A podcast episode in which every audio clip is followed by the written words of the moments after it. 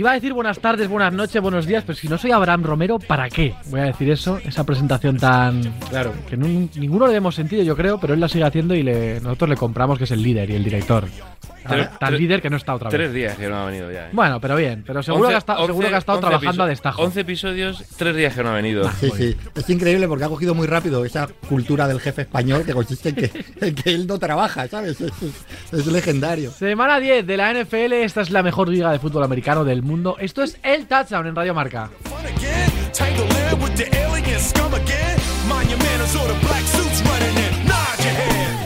Yo pensaba que la semana pasada, la 9, ¿te acuerdas que hablábamos de la programación? Que era buena. Pero esta 10, pues no era una semana que viendo los partidos te volviese loco.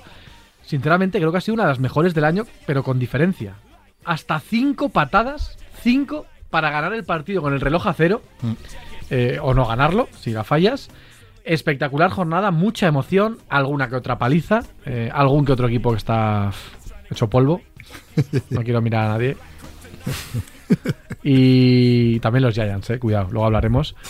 Y bueno, esperando, ¿no? Kansas City descansó. Vamos a ver, la semana que viene tienen a los Eagles. Y la sensación es que para mí, uno de los primeros partidos de los que hay que hablar es el de Baltimore, porque fue uno de los más bonitos. Había equipos buenos que no ganaron. Jaguars, Pero no- Baltimore. ¿Pero nos vas a presentar o, o ta- ta- tampoco? Yo creo que la Ta- gente tampoco. ya. Lo de hola Iñaco, ¿qué tal Nah, estás? ¿Cómo está- ta- tal bien? Hola Rubén, ¿qué tal? ¿Todo Ya, bien? ya el que está nos ¿Sabes qué- conoce, ¿no? ¿Sabes qué pasa, Iñaco? Que como ha dormido hoy más, hoy Sí. es el día que viene de buenas. Sí, sí. ¿Te das cuenta otros días? Pero está Hoy- bien porque hoy va a hacer chistes, Claro, tal, no va a estar claro, ahí claro, enfurruñado claro. Diciendo habláis de los Patriots. sois Bueno, y ¿qué has desayunado hoy? ¿Qué has desayunado? Tortillita, un par de tiras de bacon y un par de donuts de chocolate. Pero bien, ¿no? Sin sueños. o sea, claro, y me he levantado contento, feliz. He dormido más o menos bien. Habría que ver el concepto tortillita. Sí. ¿Sabes? Ah, tortillita de huevos. huevos, sí, Sí, no. sí. Luego hablamos un poquito de esto, ¿no? Madre mía. Es que tengo aquí en la mano a la gente que Me nos está escuchando. Tengo aquí un libro en la mano. A mí no me lo han mandado, pero bueno. Es de un señor. Sí, pero mira, mira lo que pone, lo que ponen en amarillo en letras muy grandes de Crash. Vuelve Rubén Ibeas, vuelve la NFL. Nah, sin dar ¿Eh? importancia. ¿no? Sin dar importancia. Y luego, ya no he leído más porque luego empieza el Papa Gregorio I y ya, y ya he dicho, ya lo leeré con calma. Madre mía. Luego hablamos un poquito de, de Aaron Rodgers. ¿Puedes ponerlo así, por favor? Gracias. Bueno, ¿qué tal? ¿Qué, qué tal la jornada de ayer? Oye, Rubén, tu horario distinto, pero bien, ¿no? Bien, Divertida. bien. Una jornada, por lo menos en el, en el Red Zone nos lo pasamos muy bien. eh, en, ese, en ese turno de las 7. Luego el Detroit contra los Chargers, creo que fue fuegos bien. artificiales. Estuvo bastante bien. Las defensas pues no, no quisieron aparecer. No pasa nada. Hay veces que, pues oye, con Staley, hoy, pues- Staley pasa mucho, pasa mucho que la defensa no suele aparecer, pero yo creo que sí, que fue una- un fin de semana muy divertido, ¿no? Para disfrutar. Todavía, bueno, ahora están calentando los Buffalo Bills y los Denver Broncos para jugar. eh, a ver qué, qué nos depara ese partido. Iñaco, eh, Abraham, igual hablamos un rato luego con él, porque es que está cogiendo, está en un avión, creo. Pero bueno, está en un Abraham está bien porque le ha castigado el karma. El karma es muy cabrón. Sí. De que ese Abraham nos ha dejado tirados porque se fue a Frankfurt y se tragó. Jamás en, en un ningún, Colts en ningún momento no- dijo, queréis, o sea, vamos a buscar la manera de que haya por lo menos dos o tres, ¿no? Porque Iñaco podía ir, Marco podía ir, nosotros no, pero, pero en ningún momento propuso eso. No, os voy a decir la verdad. A mí me llamó y dice, igual te vas a Frankfurt. Y digo, ¿cómo que igual me voy a Frankfurt? Yo, un tiempo que fue mi becario. Y ahora me llama un poco como si yo fuera el becario. Y dice, sí, porque igual yo tengo una cosa y no puedo ir. Y que yo me hice ahí como unas ilusiones y me llama a la media hora que no. Que no, Ah, que porque ya- él no podía ir. No, Claro, no- claro, no para que no, fueras no, con no, él. no. Ah, vale, vale. Que ya lo he apañado, que, que lo veas por la tele. Yo, bueno, Es verdad que igual ahora nos puede dar información un Luego más llamamos. crítica de los Patriots, ¿no? Ese partido completo de Mac Jones y de los Patriots.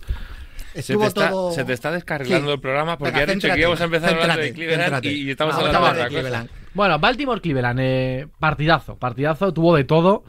Para mí, bastante flojito el ataque de Baltimore. Y es verdad que son muchos puntos, pero es un poco engañosa la sensación, porque los primeros puntos los mete la defensa. Lamar Jackson me parece que hace el peor partido de la temporada. Y lo venía hablando con Rubén durante el Red Zone. El partido estaba más o menos abierto, pero decías, pero era 24-9. Cleveland se está agarrando, se está agarrando. La defensa le está dando opciones. Es verdad que no arrancan, pero. Pero bueno, se está agarrando. Tanto que se agarró que, que al final aprovechó los errores de Baltimore eh, y a pesar de fallar un extra point, corrigió tuvo su propio para- error con sí, el extra point, que parecía no. Eh, es un marcador que, como es muy elevado, es engañoso porque parece que te habla mejor del ataque de Baltimore de lo que fue y peor de la defensa de Cleveland de lo que fue. Eh, el ataque de Baltimore es engañoso porque empiezan 17-0 muy rápido. Ellos, eh, en el, prácticamente en el primer pase de partido, hay una. Es, es un pick six de, de Baltimore. Y luego la primera carrera del partido de Mitchell. eh, va hasta. Es, es, un touchdown de 36 o 38 yardas. Se es claro. Pero no había una continuidad. En cuanto el ataque tuvo que avanzar contra esa defensa, dejó de avanzar. Y la defensa se fue haciendo grande y grande y grande y dando oportunidades a un ataque. Que es verdad que Deson Watson está lejos de ser el Deson Watson que, que vimos en Houston, pero ayer medio cojo, sí que por lo menos fue capaz de poco a poco ir moviendo el ataque, eh, sacar algún primer down por piernas, que era una cosa que estábamos dejando de ver. Como siempre a Mari Cooper salvándole las castañas en varios pases un poquito discutibles. Y al final, Baltimore que veníamos diciendo que Filadelfia aparte, que por ahora me encanta se demuestra lo contrario, Filadelfia es el mejor equipo de la NFL, lo dice el récord y las sensaciones, parecía que del segundo escalón estaba siendo el más consistente, volvió a perder un partido, como le ha pasado en las otras derrotas de este año, que parece que no tenía que haber perdido, desde luego. Sí. A, mí me, a mí me gustó Dison Watson, no tanto el nivel de juego si vas al detalle, pero sí por lo menos que realmente le vi implicado y la sensación de quiero estar todas las jugadas, quiero hacerlo mejor en la siguiente, si tengo que correr y jugarme un poco el físico me lo juego. Me, me pareció como que él estaba bastante motivado, como que, que realmente le echó narices ayer y oye, la situación no era fácil. No, sobre todo al final, ¿no? En- cuando tienes que, cuando ya parece que el partido está muerto y en los, en los últimos drives tienes que anotar sí o sí. Es verdad, a mí me sigue pareciendo que está, está flojo, que no está bien, pero es que ayer Lamar Jackson no hace un buen partido, hace un mal partido, pero también yo creo que es culpa de, de la línea, ¿eh? yo creo que de la línea defensiva, yo creo que los Browns eh, son capaces de generar presión, pero además son capaces de cerrar espacios para que no pueda correr, para que no pueda salir de la presión. Él es verdad que está intentando... mantenerse mucho en el pocket, lo hemos dicho en otros programas, ¿no? No, no quiere salir corriendo, quiere quedarse ahí, quiere eh, moverse dentro del pocket para encontrar el lanzamiento, para poder pasar, pero ayer la, la línea de, de Cleveland eh, es, constante presión, no le deja ese tiempo, si cuando quiere escabullirse del pocket le cierran todas las salidas, y yo creo que eso es un gran trabajo de Gene Schwartz, yo creo que a partir de la segunda parte, porque como dice Iñaco, ¿no? los primeros 17 puntos son muy rápidos, eh, eh, Cleveland no está en el partido en el, en el primer cuarto, no, no, no lo inicia bien y, parece que el partido va a ser cómodo. Luego también con el 24-9 también parece que está controlado. Luego también se vuelven a poner, creo que son 10 puntos por encima, pero mm, no terminan de, cerrar el encuentro. Y eso es lo que les pasó frente a los Steelers. Perdieron con una distinta, ¿no? De distinta manera, con un partido peor del ataque en general. Pero ayer sí que Lamar Jackson en el momento importante del partido no fue capaz de, de dar el, el- el efecto adecuado. Y además, con pérdidas de balón otra vez. Que es algo que a Lamar Jackson le, le penaliza mucho. ¿eh? Cuando tiene pérdidas de balón suelen ser groseras y suelen dar oportunidades al rival eh, para meterse en el partido. Y es algo que tiene que cuidar, sin ninguna duda. Hay un momento en el que parece que por tiempo ya en el último cuarto no le va a dar tiempo a Cleveland con el ataque a conseguir un par de anotaciones, pero hay un pick six de, de Newsom que recupera un balón que es verdad que viene tocado, pero bueno, es un pase malo y lo aprovecha y lo, lo retorna hasta la, hasta la Enson. Es verdad que Baltimore pierde un poco ya con la, la oportunidad de, primero, de seguir metiendo presión a Kansas City, que ahora va a tener Sí. la semana que viene la oportunidad de quedarse solo en, en cabeza en la FC. Y luego es verdad que se queda con 7-3 de récord y con 6-3 medio partido solo por detrás se colocan los propios Browns que le acaban de ganar y los Steelers. Y les Está, está esto ma- está que la división muy bonita. ¿eh? Y esto que, perdió, que perdieron los Bengals. Sí. Porque que, que parece que de verdad de los, de los tres perseguidores es el, es el más fuerte. Es verdad que ayer no estaba Higgins, perdieron. Eh, perdieron oportunidad. Yo ayer también vi una cosa que, que les pasa muchas veces a los entrenadores veteranos y a los coordinadores veteranos, en este caso a Harbaugh y a, y a Monken. Eh, hemos visto explotar en, Miami mm, el primer día que Meke a Chan, a Chan, como lo queramos decir, eh, ve muy rápido McDaniel que tiene algo y, le y le mete en el plan de juego, dice, la semana que viene lo voy a involucrar más y la semana que viene que le da, le da 15 toques. Ayer con Mitchell pasa una cosa. O sea, ayer cuando el equipo le está costando mucho atacar y mucho avanzar, eh, y que todos sabemos lo que es Gas Edwards, está muy bien, pero Edwards son tres yardas, tres yardas, caer hacia adelante, pum pum, salvo rara vez. Mitchell ayer, la primera carrera son treinta y tantas yardas a la, a la Endzone. Luego tiene la siguiente que toca, es una recepción de otras treinta y tantas yardas. Y luego tiene otro pasa a la Endzone que no coge porque le quitan las manos, ¿os acordáis? Una bomba a la derecha. Y ayer le da tres carreras. ¿Cómo le puedes dar tres carreras al que claramente es tu quarterback más explosivo contra una defensa tan buena que lo que, que va a salvar de ahí es que alguien sea capaz de, inventar algo, de romper algo, hacer algo distinto?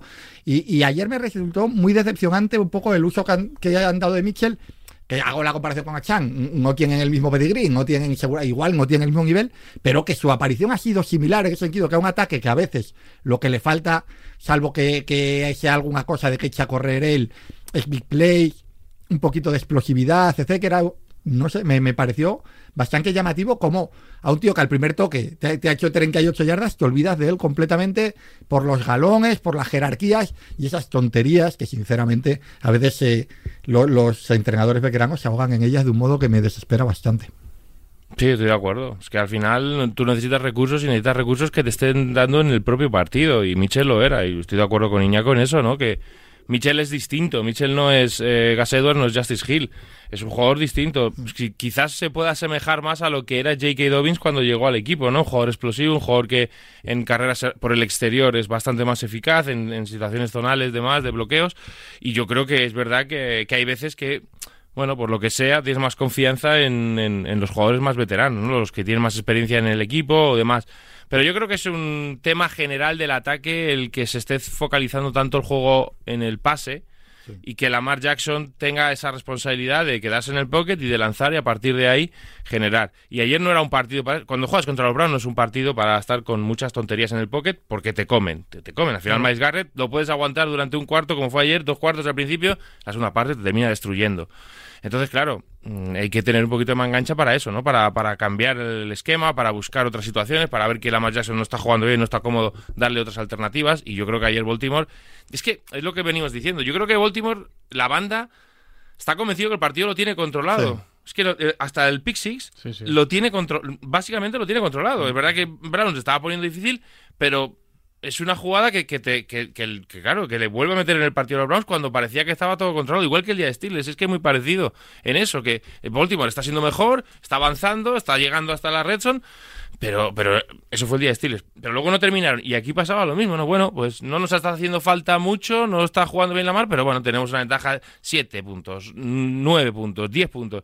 Y lo tenemos controlado. Claro, llega el pick six, se desmorona todo, el ataque ya no está, el ataque no está, la defensa de Cleveland ha crecido y ahí, ahí estás muerto. Y está muerto. Y como el otro equipo pues sea capaz de hacer algo y tiene jugadores de talento, porque de Son Watson tiene talento, a Mari Cooper, como decís, tiene talento, y luego Ford, pues no es Nick Chubb, desde luego que no es, pero sigue haciendo partidos de más de 100 yardas. Claro. Entonces, claro, eso le sirve a un equipo como Cleveland. Y luego es verdad que a Miles Garrett ya le damos por hecho muchas veces, yo creo, y ahora mismo para mí es el jugador defensivo del año.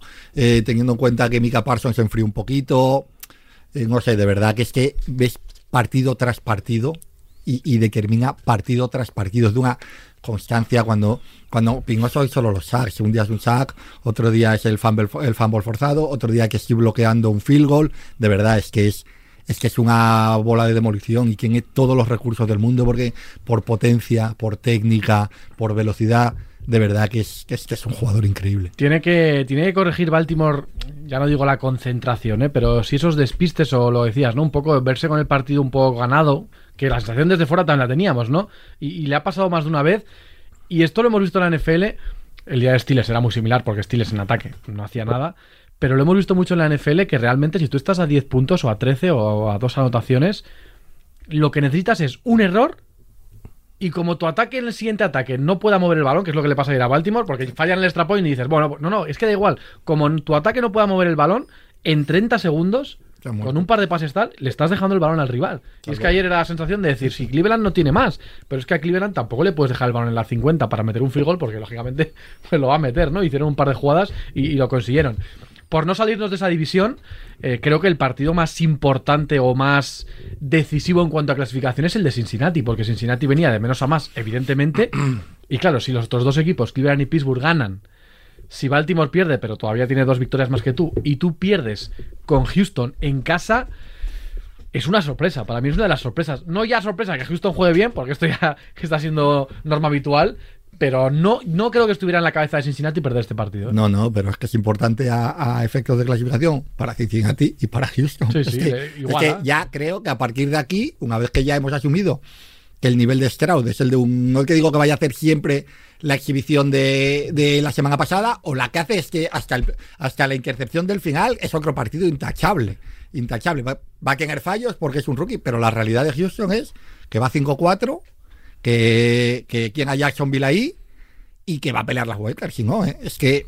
No, es va a pelear la división. Va a pelear la división, pero digo que si no, también quien influencia Pero es verdad para que si Bengals, Jacksonville no que influencia fallase, para sí. Bengals porque es un Sí, rival, sí, sí. es un rival más para Wildcard. Ahora ya de golpe en esa división que dábamos por es de Jacksonville y ya no hay más, en esa división hay eh, un equipo que va a ganar y dos que van a pelear las Wildcards porque los Colts, sin jugar muy bien, pero recuperando a Taylor, etcétera, va- van, van, a- van ganando partidos. E insisto, Houston e Indianapolis tienen calendarios por el mero hecho de esa división y porque el año pasado eh, eh, quedaron de crash, tienen calendarios muy, muy, mucho más amables que los que van a tener, evidentemente, Bengals, Steelers y, y- Y Browns. y Browns, y, bueno, y, y alguno más, porque también bueno, los Jets vamos a ver si aguantan o no aguantan, pero es otro Pues que otro Cincinnati juega ahora con Ravens, ¿eh? El jueves. Claro, es un es partido que- en el que claro. Cincinnati se queda Sabiendo no a vida o mejores- muerte, pero prácticamente a Mejores partidos los jueves que, lo- el- Sí, que, que- que que los Sunday. Nights y los Monday Nights. sí, Yendo al partido, eh, eh, la verdad una- que Houston es, Houston es notablemente mejor durante mm,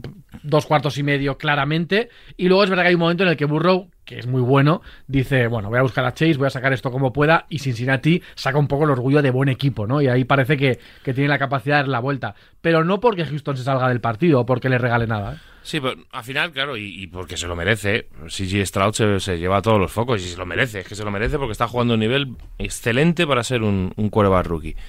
Pero Houston hace muchas cosas bien. ¿eh? Sí, sí, sí, sí. Houston tiene un coordinador ofensivo que está siendo capaz de dejar a jugadores con mucha ventaja. Esos, esos, esas situaciones en las que vemos a veces a Brandon Ayuk, ¿no? A Divo Samuel, a Josh Kittle, con tanto espacio en el campo que dice, pero ¿cómo es posible que tengan? Eso mismo lo estamos viendo con Tank Dell, lo estamos viendo con Noah Brown. lo estamos viendo con Dalton Schultz, y cuando ayer no jugó, pero cuando está Nico Collins. Entonces Slowick, el coordinador ofensivo, está haciendo un gran trabajo ahí, que luego CJ Stroud lo tiene que leer, tiene que, que- tiene que entender ese sistema y ejecutarlo bien. Pero es que la línea defensiva de Houston ayer da un recital. O sea, es que ayer el, el partido Cincinnati no lo puede ganar porque Joe Burrow está en constante presión y al final eso termina por llevarlo a, cometer errores. A, tiene una intercepción muy grosera en la red zone, una intercepción que no tiene que lanzar. eh, y, es, y es un equipo que con Will Anderson, con el rookie, con eh, veteranos como Justin Houston o Mike Collins, están siendo capaces de hacer mucho daño. Entonces, claro, eh, si tu eh, ataque funciona bien, porque es que ahora Devin Singletary también está corriendo bien, no está Demian Pierce, pero está Singletary haciéndolo bien. Si el quarterback eh, ejecuta bien y no comete errores, que es fundamental, y si la, y si la línea defensiva funciona, vas a ganar partidos y le vas a competir a los buenos equipos, les vas a competir. Entonces, mm, Houston ahora mismo para mí está en posición. No sé, estás mirando el calendario. mirando el no sé si juegan contra Jaguars, les queda un partido, Cardinals, Cardinals, Jaguars y Broncos en casa los tres siguientes. Cardinals, Jaguars y Broncos. Vamos Los a ver. ganan los tres, los ganan. Y luego tienen Jets fuera, Titans, reciben a los Browns, otra vez Titans y Colts. Es que, es que les ve ganando 10, 11 Que- partidos con facilidad. Puede ganar 10 partidos, la verdad. que No recuerdo ahora si Houston le ganó a Jaguars en el anterior partido. Creo que sí le Sí, ganó. sí, sí, sí. Sí le ganó, ¿no? Sí, sí, Sí, sí, 17-37. 17-37. no es que le le ganó, lo, lo aniquiló. Es que es verdad que es un equipo. No, y además lo estábamos viendo ayer. ¿Tú te acuerdas cuando hay un tercera y seis, hay un tercera y ocho tal, y se mueve un poco Stroud, suelta el balón, y es que tienes la sensación, porque la cámara no ha girado, no sabes hacia dónde va, Mm. y tienes la sensación de que el tipo ha vuelto a encontrar a otro tío solo porque, porque no parece que esté forzando, es que realmente eso parece que fluye y dice otro pase aquí, otro pase allá. Y el tío está jugando de maravilla y no. Y con Han una gastado, han gastado en la línea ofensiva y les está funcionando bien, a pesar de que han tenido alguna baja. Es que está todo bien en Houston. Cuando un equipo. No, no gana es de que- casualidad. claro, ¿sabes? no, no, es que tú lo ves jugar y dices, es que este equipo es un buen equipo, es que es un señor equipo y, y tiene jugadores de talento, aunque no sean conocidos, aunque no tengan mucho nombre, son jugadores de talento y que están funcionando muy bien. Claro, es que a este punto de la temporada seguramente tengan el, el rookie del año y el entrenador del año. Sí. Claro, a partir de ahí, a partir de ahí es más fácil construir. Eh, ahí, ayer comete un error Stroud de rookie, que quizás sea el primer error claramente de rookie que comete, que es, que la intercepción en un partido que medio quien es controlado y que Meques completamente a vengarse en el partido, porque es muy al final, etcétera. Y uno pensaría que es el típico error que a un rookie, que además no ha cometido errores, se quedó leído bastante rodado durante estos partidos, que deja un poco tocado contra un muy buen equipo y una buena defensa. Hasta ayer no lo parecieron, pero la defensa de los Bengals, y lo hemos estado hablando aquí, es una defensa de, de- de- de primer nivel. Y luego lo siguiente que haces en el drive para ganar el partido, como si no hubiera pasado nada. Pim, pam, pim, pam. Sí, dice que salían informaciones, ¿no? Diciendo que les había dicho a la línea que le dieran un... que él sabía que, que podía llevar al equipo a, a field goal range porque, porque estaba viendo el campo muy bien y demás, que si le daba junto a la gente de la línea le dijo, si me dais dos segundos para poder lanzar, no os preocupéis que vamos a ganar el partido. El tío de 22 años, Sí, ¿eh? sí, sí, sí. O sea, me parece alucinante. Es verdad que el pick six, eh, la, la intercepción tan grosera, provoca el touchdown eh, de los Bengals. Los Bengals luego parece que van a meter un touchdown y ponerse por delante, pero ahí Houston, que es lo que decimos en defensa, es que no es tan fácil porque hacen una jugada muy larga, muy explosiva, se quedan en la 20, la 15. Y hay un error de no Boyd, un drop muy grave Sí, sí, también. sí, un error de Boyd muy grave. Es raro Pero Boyd, es verdad que- que al final son 46 segundos y dices, bueno, pues el chaval, vamos a ver, ¿no? La prórroga tampoco parece mal negocio. No, no, lo vuelve a solventar y llega la patada para ganar. Eh, buen récord de los Texans, metidos por supuesto en la pelea por la wildcard, 5 victorias, 4 derrotas. Y un detalle de Bengals, que lo comentábamos ayer, los cuatro partidos que ha ganado son a los rivales de la NFC Oeste, con lo cual no tiene ni una sola victoria en rivales de propia conferencia. De momento eso, de cara a la wildcard, Sí, es un sí. jardín. A mí me Es parece que ¿eh? Eh, Cincinnati va a tener muchos problemas. ¿eh? No va a ser nada fácil, o sea, va a tener que No. hacerlo casi perfecto. Sí, sí. Al final, cuando arrancas como arrancas, vas sin Sí. margen de error. Es decir, si la sensación con Cincinnati es que ahora está bien, pese a que ayer pierde el partido, vale, pero lo pierdes contra un equipo que juega bien, en un día no muy afortunado, lo pierdes, lo puedes ganar. Bueno, eso pasa en la NFL. En la NFL, todos los años pierdes dos o tres partidos. El problema es que cuando tú has empezado 0-3, de golpe esos dos errores Lo que pasa también es que, son muy, claro, son muy complicados de, de aguantar. Eh, claro, si, si llegan. Claro, es que si llegan a enero, en enero los Bengals son un equipo muy complicado. Claro. Pero el problema es llegar. El problema ahora mismo que tienen ellos es llegar. Sí, si llegas, mm, y- me, creo, me los creo en la Super Bowl. Y- y- me, me los creo. totalmente. Pero claro, ahora, ahora lo tienen difícil para y que llegar. por juego llevamos diciendo Pittsburgh, Pittsburgh no puede seguir ganando. Pittsburgh- Se nos olvida que, que Pittsburgh con, con Tomlin siempre puede seguir ganando. Y, y el hecho es que sigue ganando. Pero yo creo que van a peor, ¿eh? Sí, sí, van a peor. A mí ayer el que ataque- Es increíble. Yo creo que ayer el, ahí el rival que está, al final no es un rival de primer nivel. Ya, ¿no? ya. O sea, eh, Pues por eso digo. Pero que- los lo pero no te da sensación de que A mí, ayer, vaya a mí sobrado. ayer para mí es el partido que Pittsburgh más me dice, este equipo no está para llegar a... Pero o sea, a ¿cuántas lo mejor veces- llegan a playoff, pero no están ¿Cuántas para veces más, en ¿eh? estos años hemos pensado? Es decir, ¿cuántas veces lo hemos pensado en los últimos años de? No, el problema es ese, que te Sí, quitan este la plaza de playoff Y y te quitan- que se meten en playoff. Claro, claro. es que si se meten en playoff, se meten en playoff. No les ves futuro en playoff. Es lo contrario de los Bengals. Yo no les veo ningún futuro en playoff. En enero no me preocupan nada. El primero que se los encuentre en primera ronda se los va a cepillar. Es verdad. Pero la realidad es que como estos partidos ellos los sacan, que son partidos que está perdiendo Baltimore, que son partidos que, está, que, ha, que ha perdido al principio los Bengals, etcétera, ellos los van sacando. Porque es verdad Sí, sí, que no, no, que, na- que- ejecuta. que nadie me entienda mal. que, nadie- 6-3, que si los 6-3 han ganado es porque, se, los, borrego, porque se claro. lo merecen. Eso, Van lo- 6-3. eso está claro. Y que No cuesta mucho miedo, no pensar que equipo un que equipo de. Tomlin, que dándoles 8 partidos, no vaya a arrancar 3 o 4 victorias. Y estamos de Ayer, siempre. ayer estás- hay momentos donde corre dentro. mucho. Sí, porque, claro, porque la defensa de Green Bay permite, Sí. permite mucho ayer. Pero yo ayer, por ejemplo, veo a un Kenny Pickett bastante mal, pero bastante mal. Claro, ayer corren contra una defensa que no está, que no funciona, que contra el juego terrestre, pues ya sabemos lo que pasa, ¿no? Y, y Warren y Najee Harry, pues, pues te, te llevan el drive, te lo llevan hasta, hasta pues el field goal.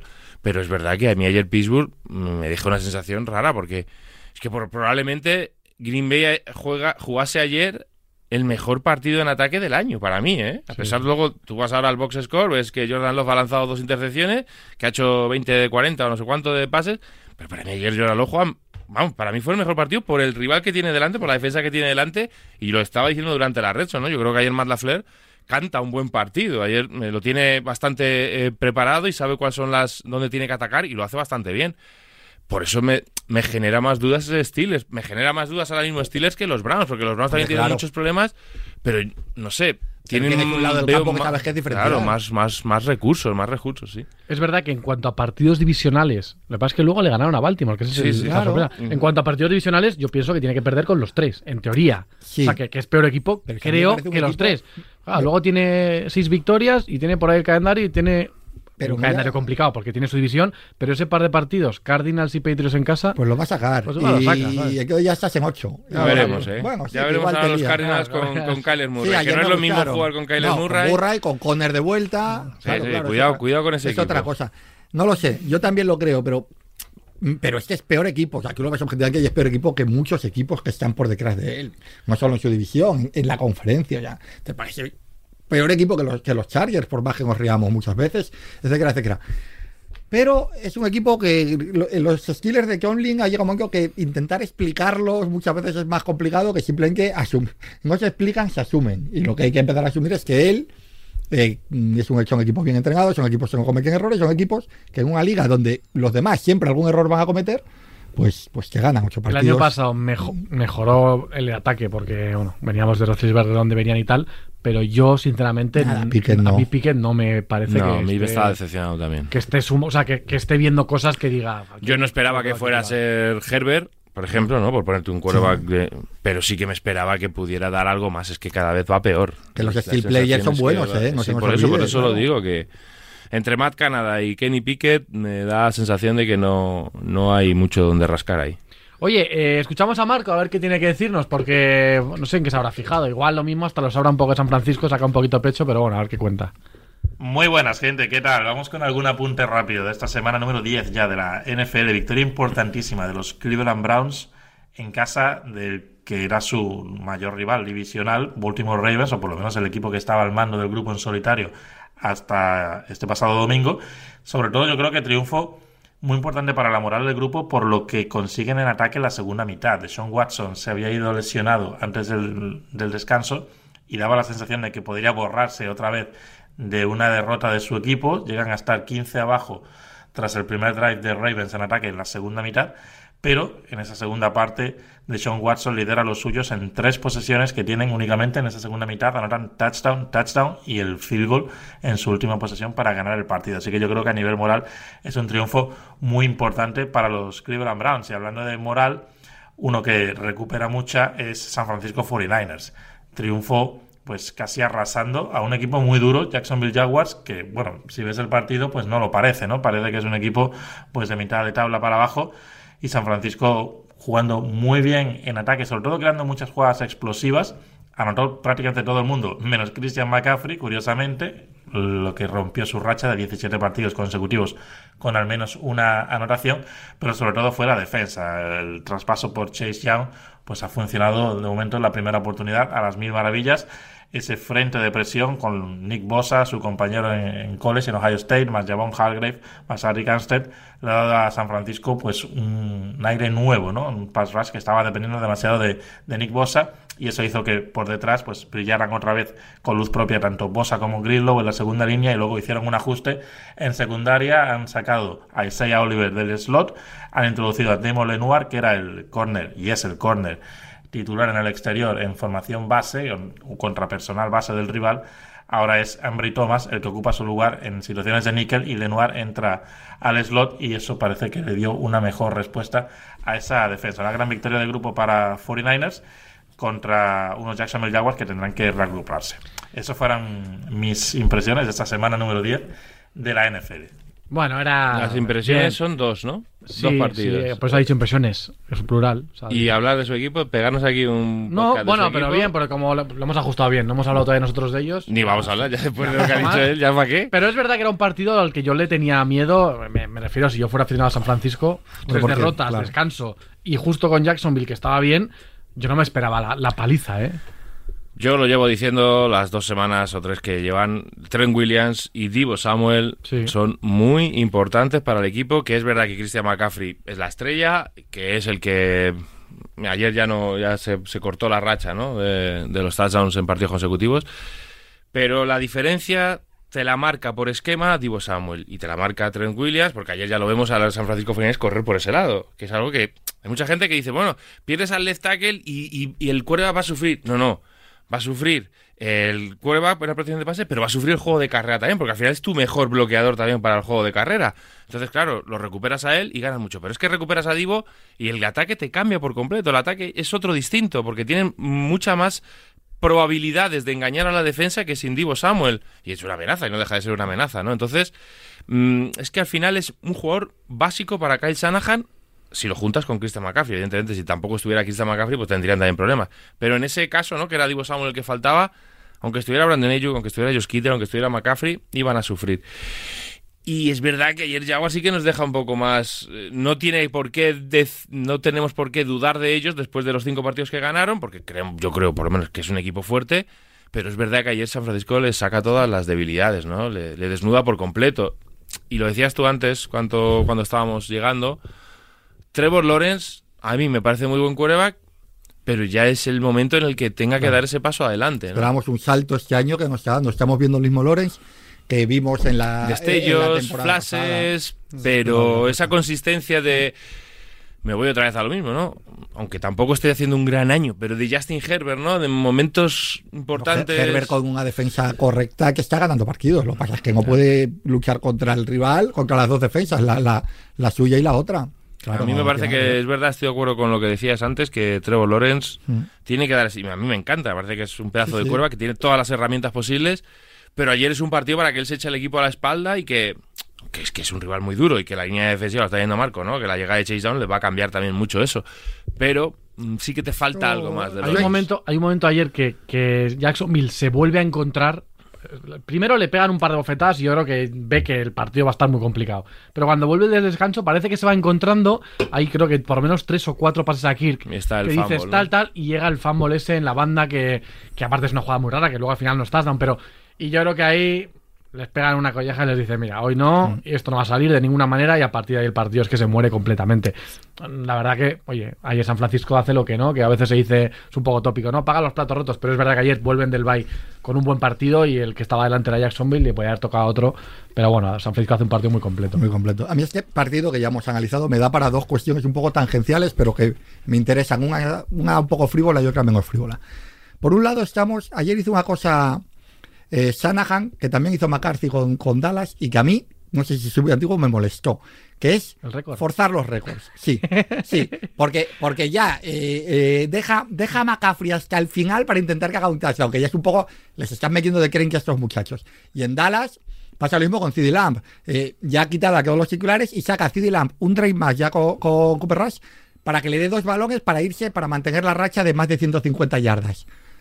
Un día va a haber una, en una gilipollezesca, le van a reventar a uno la rodilla y vamos a decir, oh Dios mío, ¿cómo ha podido suceder? Yo, me, me- me llama la atención. Es una También tontería. yo creo que es una manera de... Agradecer el a rendimiento de los, de los jugadores, ¿no? Claro, contentos. de tenerles contentos. Sí, sí, es una yo lo veo por ese lado. No veo que no veo que sea por hacer mm, sangre al rival ni nada de eso, sino por tu propio vestuario, ¿no?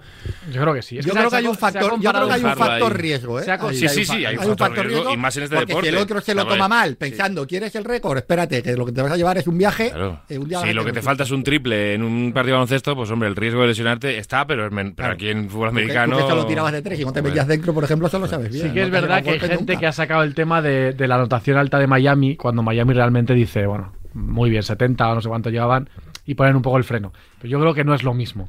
O sea, yo creo que no es lo mismo, como decías tú, el hecho de, de- de ir a humillar a un equipo como tal, a que tú estás en ataque, ayer estás en ataque, y en ese último pase mueven a McCaffrey de un lado a lado y todo el mundo dice, se la van a pasar, Claro. se la pasan, el defensa lo sabe, no hay touchdown.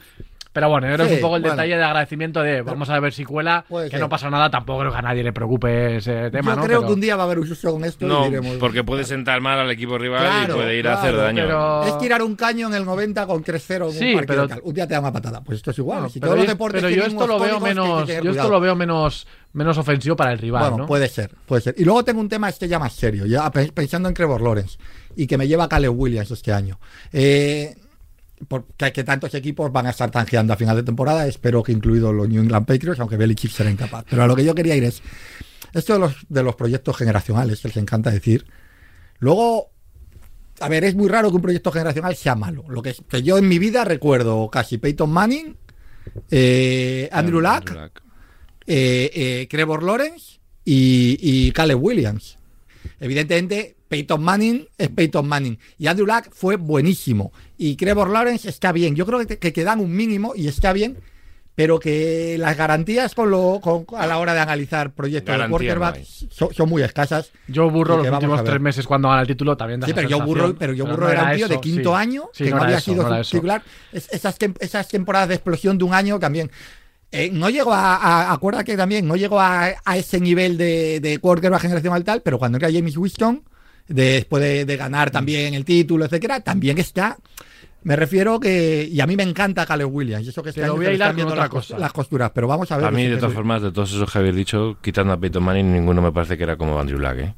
Que a mí Andrew Luck me parece élite Sí, absoluta. No, no, no, a mí también. A mí Ah, también, élite a mí absoluta, el jugador que hizo lo que pudo y más en un equipo que durante su primer año fue una vergüenza Pero, lo que- que, pero- y, y ni que siquiera tenía. eso te garantiza nada, porque hay. Yo porque, claro, bueno, pues, si, te pones delante, si te pones 30 delante años, cinco claro. botellas como esta, pues lo normal es que tenga lesiones. sí, sí, claro, cuervo. claro, claro. Yo, que voy a hilarlo, y, y sí que hoy toca un palito a los Patriots, yo creo que ahí está bien.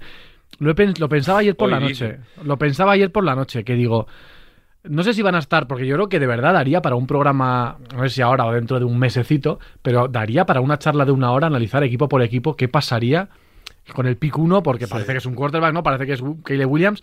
¿Qué No, pasaría? está- ¿no? Vimos ayer a, a- Murray, y vimos a los Giants, que yo sigo pensando que, que han pagado 40 millones a un tío año tras año, que es que, que sí, que te lo puedes quitar, pero que, que se lo has dado ya, o sea, no sé. Eh, por supuesto, los Patriots. Vamos a ver Chicago con, con el pick de Carolina, o sea, da para, un- da para debate, pero hablando ayer de, de Patriots, me ponía a pensarlo después del partido infame que vimos.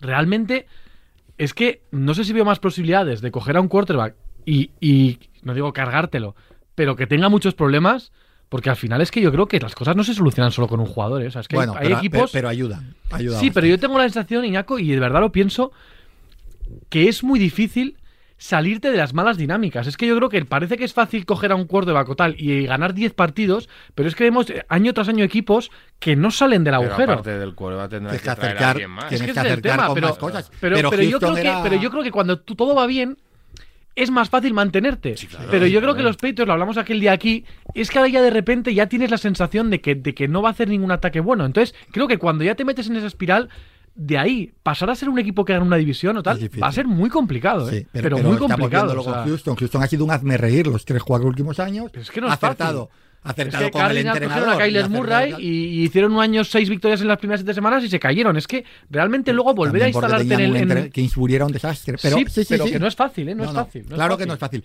Es un año. Es un año que esa decisión yo creo la van a tener todos con el 1 y con el 2. Porque, porque May también viene.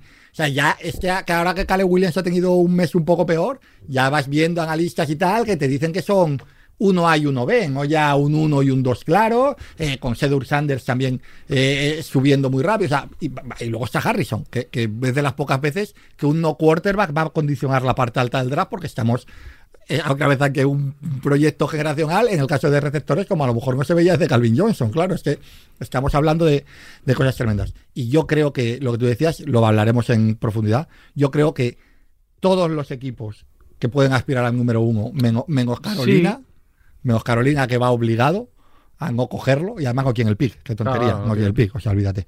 Todos los que pueden aspirar al número uno lo cogerían.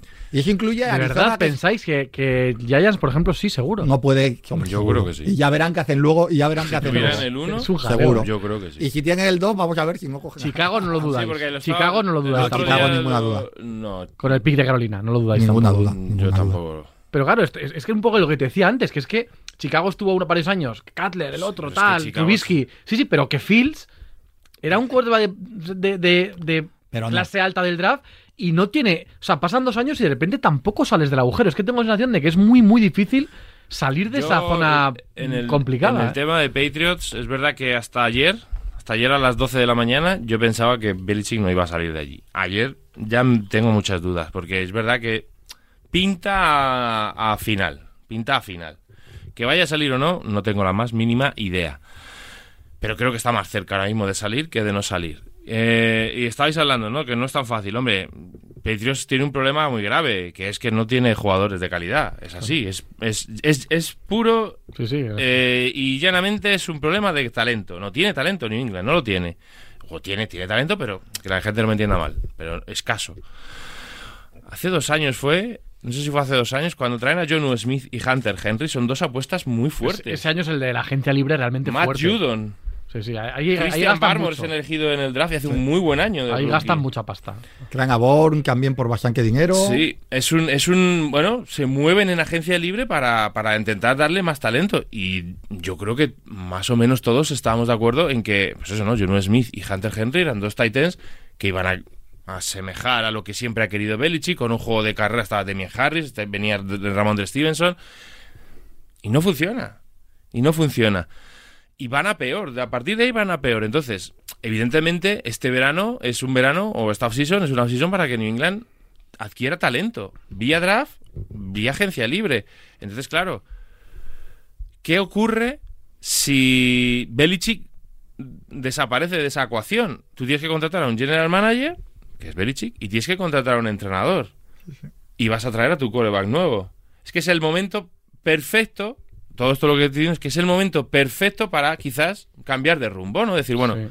tiramos ya todo abajo y a empezar de cero. Pero claro, empezar de cero, Belichick, es que yo no, yo no concibo que Belichick vaya a llegar a la offseason y vaya a decir, venga, aquí a gastar dinero, vamos a traernos a tal. Es que no lo, no No me- lo lleva dentro. No, no lo lleva dentro. Entonces, ¿vas a esperar otra vez otra reconstrucción con Belichick para eso?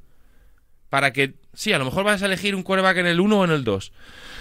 Pero ¿y luego qué va a pasar? ¿Otra vez vas a tener que ir a la, a la guerra con Douglas, eh, tal, eh, Kendrick Brown, Davante Parker, que no juega tres partidos seguidos? Es que, claro, yo creo que es el momento de, de que Robert Kraft diga, bueno, es el momento, tío. Y yo estoy en, yo, y yo creo que Belichick no es el culpable.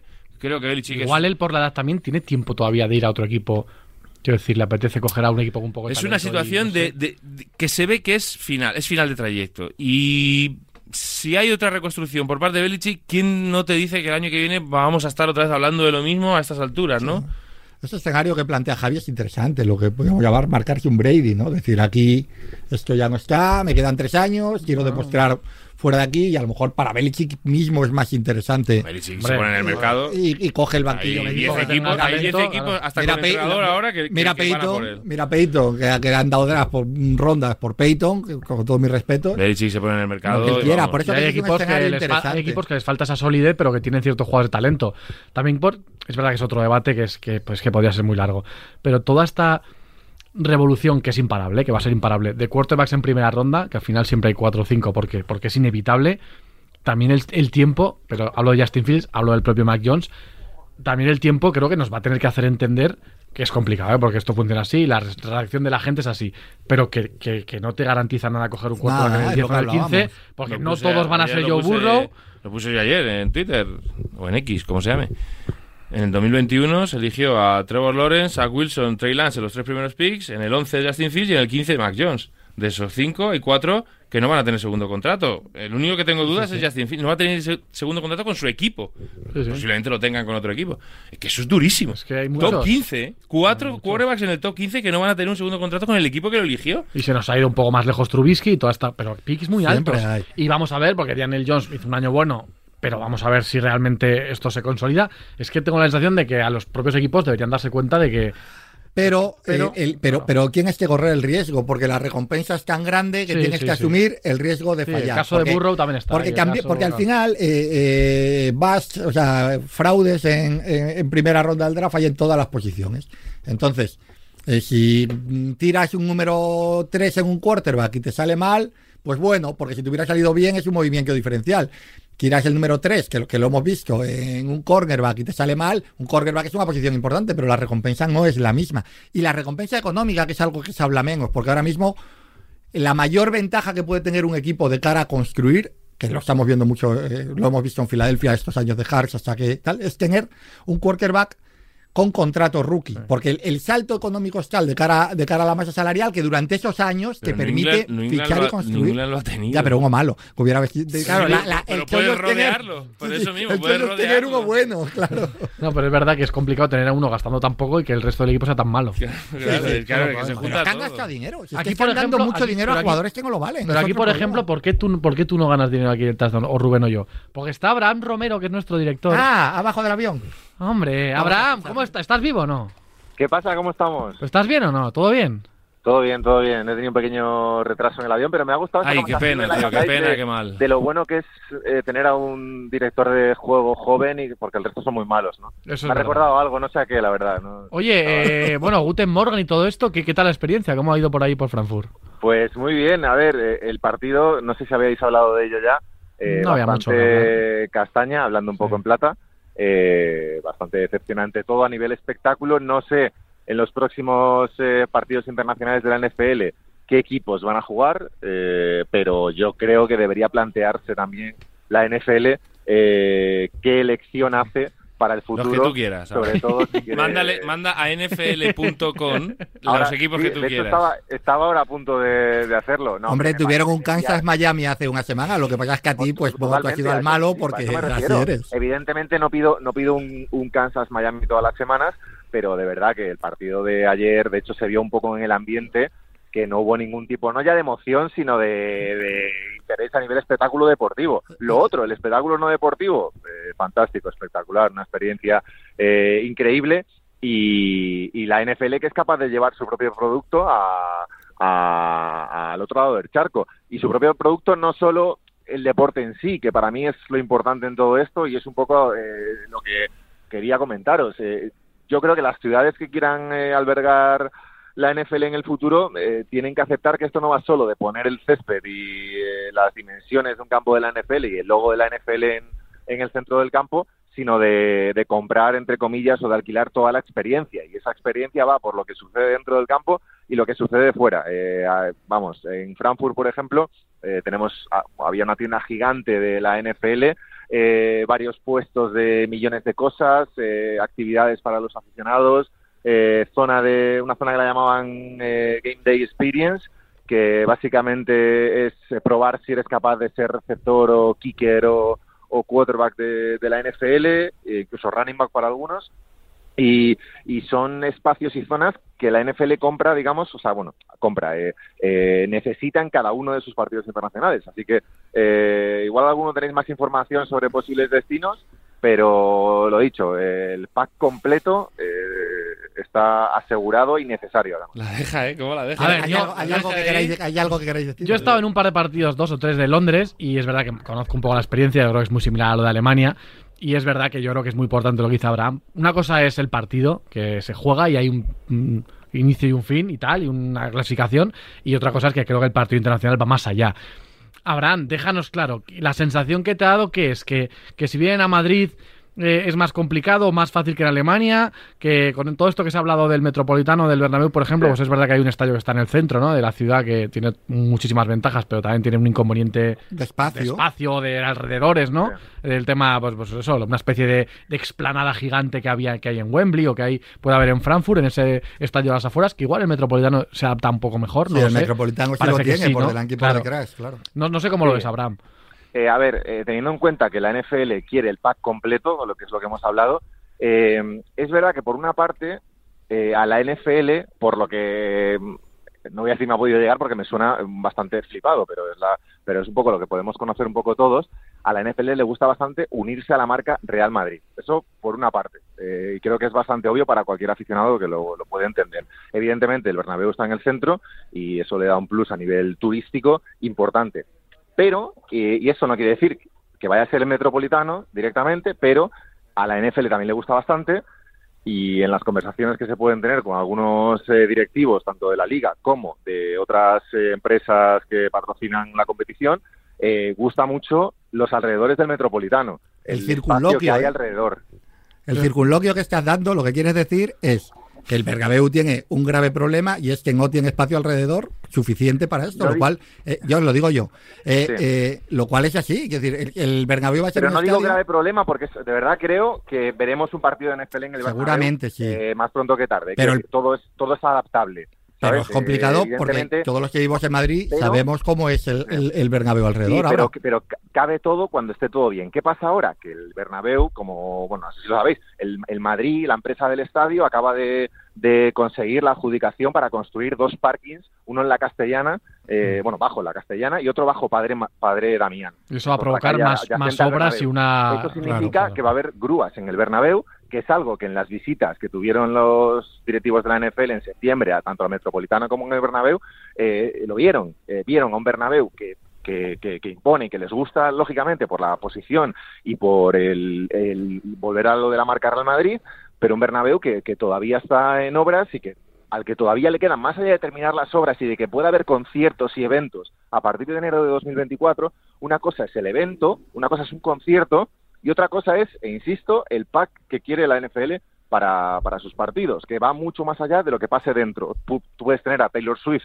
un concierto sin problemas dentro del Bernabéu, que fuera haya unas grúas en un parking. Pero claro, para toda la experiencia que quiere la NFL, al menos para mí personalmente en 2024 me parece que ahora mismo el Metropolitano eh, lo tiene algo más fácil. De- aún así, eh, no hay sede de- definida que yo sepa eh, oficial. Eh, creo que en enero, febrero se va a hacer oficial eh, los equipos, perdón, que juegan y en mayo, como el año pasado más o menos, las sedes.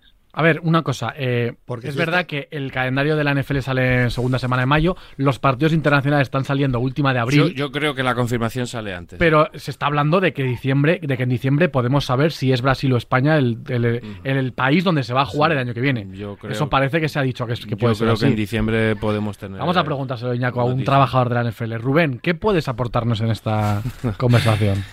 Yo soy muy optimista, y es verdad. Yo, yo soy muy optimista en, el- en que en 2024 va a haber un partido en, en Madrid.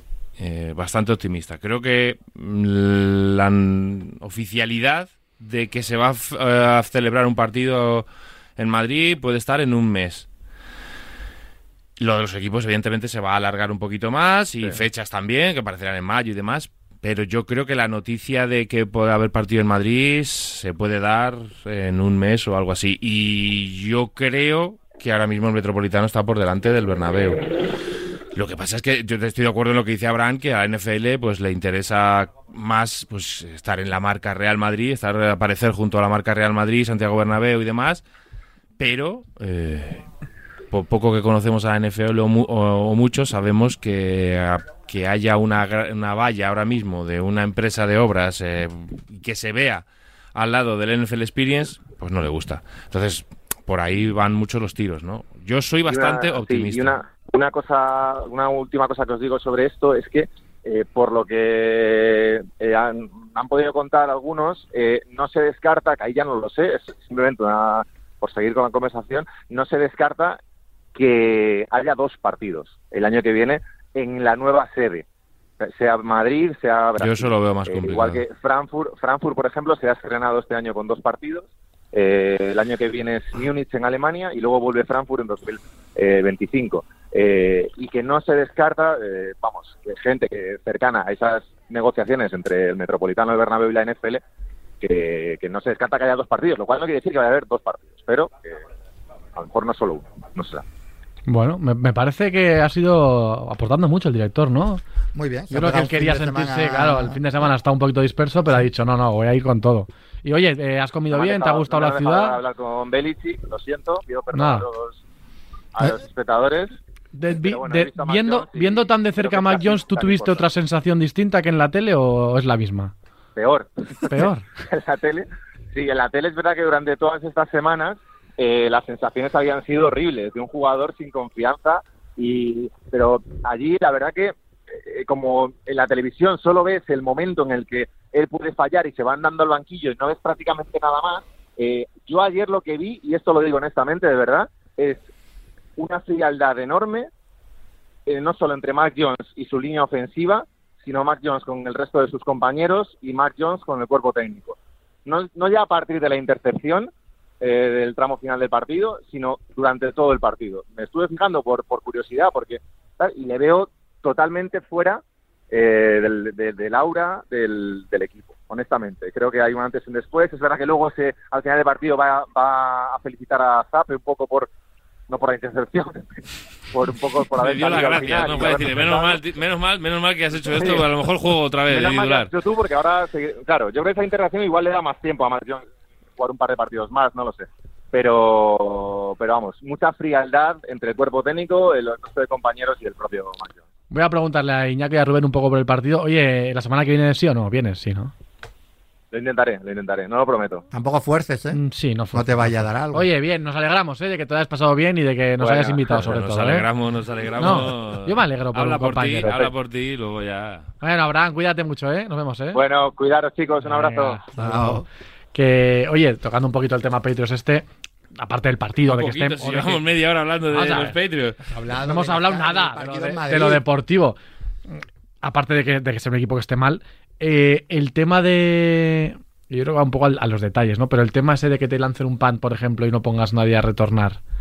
o... Desesperación, ¿no? Claro, es un poco como... es- De probar todo, ya, lo que Voy sea. a tocar toda la- todo el me pongo encima del piano, toco todas las teclas a ver si suena algo, ¿no? Pero, y luego, el tema del quarterback, ¿qué lo veis? ¿Como una protección de, de que no juegue el último No. momento? Es no, que, no parece, que- ¿no? Que ven que no es capaz de hacer un drive para ganar el Ya, partido. pero no estás sacando a Maradona tampoco. Pero, pero, pero, pero es que tú estás viendo que el que está jugando, algo. claro, Pero pues sí, lo, igual que lo del lo del punt, ¿no? Y, y lo del fake spike este, pues, pues, pues dices, bueno, ya voy a hacer la- Claro. cualquier cosa menos tener a este tío aquí, que este tío no me va a ganar el partido. Entonces, pues, pues Pre- pre- evidentemente- prefieres lo desconocido que la certeza, ¿no? Entonces es decir, es- prefieres saltar al vacío que quedarte quieto donde sabes que te va a atropellar un camión, ¿no? Pues es un poco eso.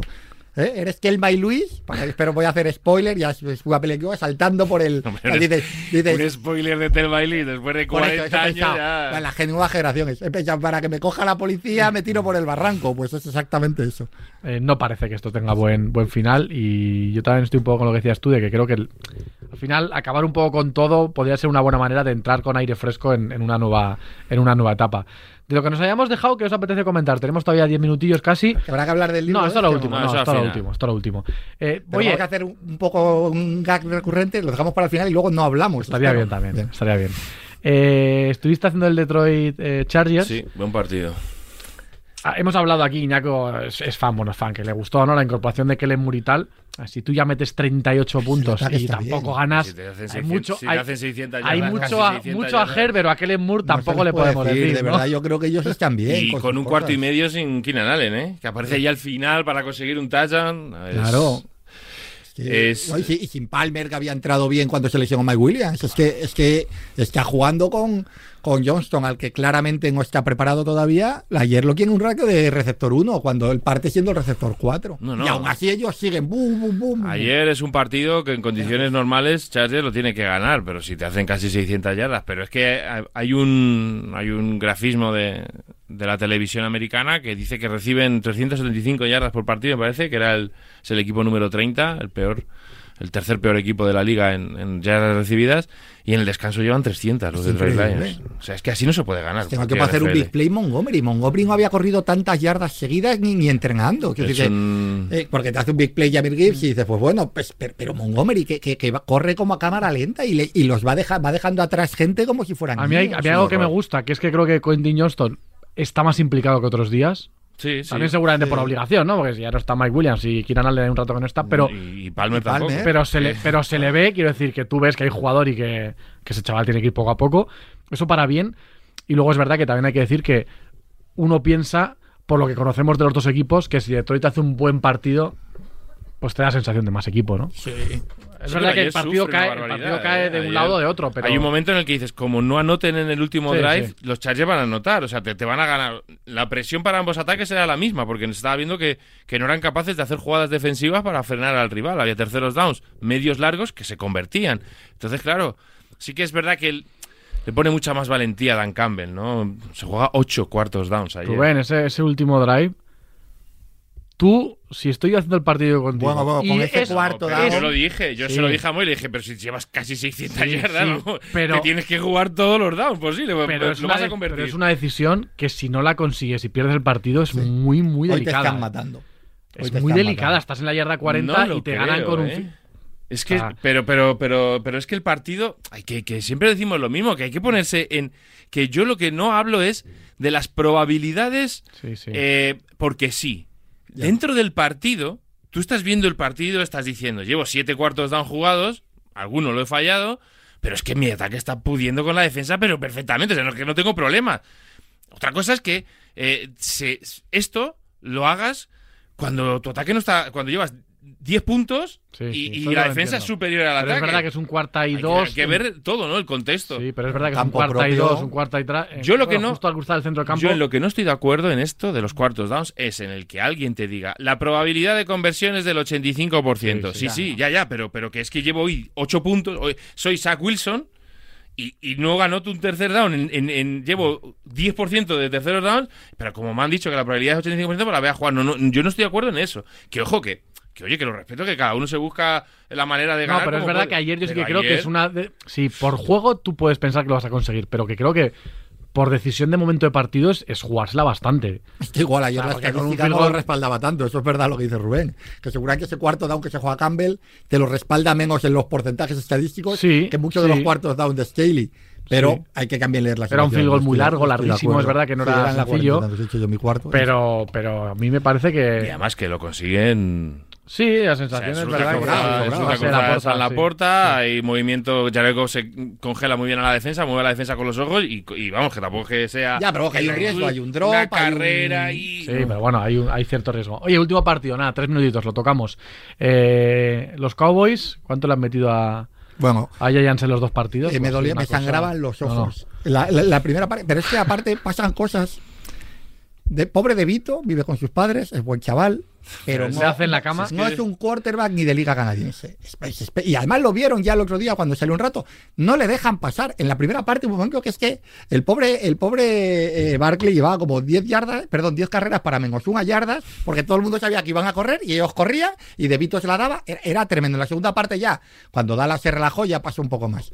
Me sorprende muchísimo el empeño. Bueno, supongo que quieren tanquear, lo cual también queda una respuesta a lo de Daniel Jones, porque si no, no tiene sentido que no hayan probado con, con un quarterback un poco más hecho de los lo que la no tiene sentido de no probar un es lo de los Jets. Eso es, Bueno, eso eso es sí, un eso es el error. problema, claro. Eso es un error de Robert Sale y de Joe Douglas, del General Manager, pero como una pirámide de grande. ¿eh? O sea, no haber ido a por un quarterback, Carson Wentz, con todo lo que es Carson Wentz, y estar tirando una temporada como lo están tirando por tener a Zach Wilson ahí, que hay mucha gente que dice, no, pero toda la culpa, y hay un montón de penalizaciones de la línea, que es, es un drama, todo, todo es un drama. Pero es que Zach, Zach- Zach Wilson es que no es capaz de dar seguridad a absolutamente nadie. Y todo eso al final va siendo el pez que se mueve la cola. Dice, Sí. eh, es que ¿por qué no le dejan pasar si ha dado dos pases, uno sin mirar? Porque tiene esas jugadas que sí, que bueno, que te puede sacar el talento brazo, que nadie lo duda. Pero mover cadenas es incapaz. Es que es incapaz de encontrar al receptor solo. Es incapaz de poner un buen balón en situaciones de, de yardaje corto. Es incapaz de dar seguridad. Eh, hay veces que tú los ves en el pocket, estás viendo que viene el defensor por detrás y no lo ve y fumble. El otro día contra los Chargers, fumble. Dos fumbles igual. Ayer hay uno que lo recupera eh, Mekai Beckton pues porque pasaba por allí, pero lo dejaba también. Es que tú sabes que con ese quarterback no vas a ganar, pero, y es que lo sabes, y actúas en consecuencia, porque todo lo que hacen en ataque es consecuencia de que nadie en esa franquicia confía en, Ja- en Zach Wilson. Entonces, claro, si sabes, si no confías en ellos, ¿por qué no has ido a buscar a alguien? Con Joshua Dobbs en el mercado, ¿eh? Otra, otra, otra victoria, ¿eh? O Heineke, Va, va a meter a Sí, Minnesota. que yo qué sé, o eh, Sí, que, cualquiera. No necesitas el mejor cuarto, necesitas alguien que Alguien te permita decente. sobrevivir, ¿no? Por decirlo así. que te anote más de 10 puntos. Es que no anotan más, es que no anotan un, es que no son capaces de anotar un touchdown. Es que tú dices, es que este equipo no va a anotar un touchdown en todo el partido. Yo lo estaba viendo, lo No, empecé no, a ver un rato anoche y me fui a dormir porque, bueno, habían movido cadenas, habían anotado un par de field goals. Es verdad que la penalización en el touchdown de Brice Hall les marca mucho. Pero esta mañana yo digo, estaba viendo la segunda parte digo, no van a anotar ningún touchdown. No lo van a anotar. Y luego llega al- a los dos minutos y tiras esa intercepción, que es una intercepción que, madre mía. Entonces, claro, y de verdad que yo no le echo la culpa toda a Zach Wilson porque ahora mismo la franquicia no confía en él, el coordinador ofensivo no confía en él, no confía nadie en él. Pues si no confías en él, ¿por qué sigue jugando? Cámbialo, cámbialo, porque es que mm, tienes una posibilidad de, de- pelear por playoff, de que ya Aaron Rodgers ha dicho que a lo mejor en mitad de diciembre está jugando, aunque sea cojo, ciego o manco, m- busca la manera de ganar cuatro partidos. Y, lo, y has podido, o sea, has jugado contra Chargers y Chargers gana, pues porque los Jets son incapaces, y ayer la- Las Vegas gana porque los Jets son incapaces de anotar. Que claro, tienes la posibilidad. Y ahora vas a jugar con Atlanta, vas a jugar con Houston, que Houston es un equipazo, pero vas a jugar en tu campo y demás. Esa defensa te permite competir cada partido. Es absurdo. Me parece absurdo lo que han hecho en estos últimos meses y medio con Zach Wilson. Que parece que es un poco lo contrario que ha pasado con Minnesota, por ejemplo, ¿no? Que ha habido lesiones y tal, pero que ellos han, Ellos creído que trabajando equipo. bien y, y- Que y lo hemos jugando- dicho aquí. Minnesota es mejor equipo este año que el año pasado. Mejor, mejor. Lo hablamos Mejor la semana equipo. pasada y ayer se Mejor vuelve a ver equipo que el año muy pasado. bien. El trabajo de O'Connell este año es Sí, sí, infinitamente Sí, mejor. sí, sí. Están jugando ya con, con- con cualquier receptor que saquen, les hace, les hace que recepciones buenas. ¿Tú crees que no escribirá un libro de Zach Wilson, Rubén? Podría ser uno de catástrofes. Igual no da Uno suficiente, de ¿no? catástrofes, ¿no? Pero igual no da para 300 páginas, ¿no? Porque igual te has canteado un poquito, ¿no? 300 páginas. Yo sé que no va a tener la misma repercusión que un juego, que un Madden, ¿eh? No. No, no la va a tener. Pensaba que ibas a decir que el de Brady. Hay, hay clases y clases, ¿no? Hombre, y porque eso se está escrito con Marco, y Marco le da un, Un toque de calidad. señorial, claro. Y el prólogo- solo- y el Los prólogo era siete, bueno. los, El prólogo, El prólogo había un prólogo también. los siete pecados capitales de Aaron Rodgers, una historia de los Green Bay Packers. Eh, A ver, es un libro de Aaron Rodgers, evidentemente, y de su carrera. Pero Rubén, que no espere tampoco la gente un libro de. Buah, qué pase hizo aquí, qué bueno es, no sé qué. No, No, es un no. poco contar el personaje, cómo ha ido Sí, a Brady. derivando en distintas a, cosas. a ¿no? Brady le dimos baño y masaje. Mu- mucho jaboncete, Mucho, mucho jabón. Y con Rogers he querido ser, pues bueno, yo creo que al final son dos personajes distintos, ¿no? Y todos sabemos lo que genera Aaron Rodgers fuera de. O sea, en, el, en, el, en el- la opinión pública. Y, y he buscado eso, ¿no? He buscado que a lo mejor el que lo odia, eh, pues a lo mejor diga, oye, pues tiene sus razones, ¿no? Para ser así. Y el que es un fan incondicional de él, pues diga, joder, pues tampoco es todo oro lo que reluce, ¿no? Que hay cosas que no están bien hechas. He buscado ese punto medio, que oye, no es fácil, porque yo, todo el mundo sabe que soy... Está a la venta ya. Lleva ya un tiempo, sí. Sí, bien, está yendo bien. Va bien, va bien, Bien. como siempre, tío. La gente me, me apoya mucho, tío. Yo no sé, no sé... Porque no te conocen. Eh, ayer eh, viaje con el equipo, con la mochi- mochilita, la maletita, y Va- se va, va a Las. Vegas, va caminando. Pero es que es el mejor, o sea, es el- porque va, y la, la cámara le enfoca y dice, no, no voy a jugar. o, sea, que- o sea, es que es como, como- llama la atención porque, porque sí. Le gusta. está, Ahora, esto puede. Y luego ahí le dice a, a Diana Rassi, creo que fue, le dice, no sé, no, a, a- no fue a, ¿a quién fue? No me acuerdo, a una periodista, que su intención es volver a mitad de diciembre. El equipo apestando, que probablemente ya en mitad de diciembre no tenga opciones de playoff y el tío va y suelta eso. Esto puede acabar en drama, le pegar un mal golpe. Yo creo que no debería volver. Bueno, yo creo que no va a volver. Yo creo que No si, el equipo, si el equipo no tiene opciones, yo creo que no vuelve. Pero el año que viene estás en el barco, vamos. Manejando el timón y haciendo así, con los remitos, ¿eh? Hombre. Bueno, ¿Que vas a sortear algo o qué? el libro, creo. lo has dicho, Ah, ¿lo ¿esto sorteamos? lo has dicho? Sí, Yo sí, pensaba que era una simple exposición de. De los Ah, hechos. No, hombre, No, no. hombre, yo no. no Ah, soy vale, así, lo regalamos, vale. lo dejamos en las manos de nuestro director. Sí, esta semana pondremos un tweet y Vale, en Instagram vale. un post para, para saber cómo es el sorteo y, y estará, sí, sí, se sorteará. Pues nada, ahí está. Y estoy buscando una fecha para hacer, no una presentación, porque ya el libro está presentado, pero sí una firma, una quedada con gente para... Vale. Que eso siempre nos gusta, ¿no? Que viene mucha gente, nos lo pasamos muy bien, hablamos de NFL. Así que... estoy buscando Avisaremos. Sí, avisaremos de todo. Avisaremos. De aquí a Navidad, espero que sea, ¿no? Sí, sí, antes de De vender que... el libro en Navidades. De los playoffs. Pues yo preocupo, Pero me yo no preocupo ¿ves? por ¿Ves que sois unos mate? Yo no lo hacía por vender, Ya, yo, lo, pero- yo lo hago por pero juntar. yo ¿no? me preocupo por tu hija, yo te quiero que vaya bien todo y no. Él no se preocupa por vender. Cuando llega a la cena esa con dos cajas, ti, ti, no, para que, que- que quiera que se lo lleve. Tal, Pero no ahí. sintáis obligados.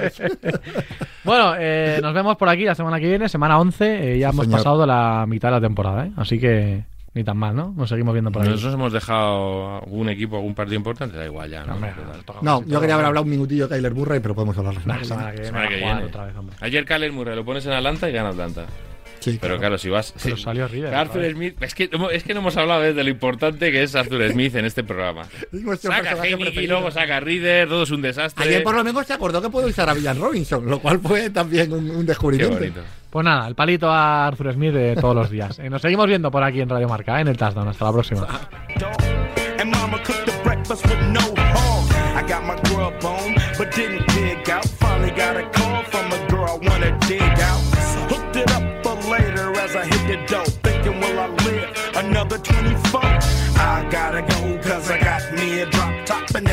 The switch, I can make the ass drop. Had to stop at a red light, looking in my mirror, not a jacker.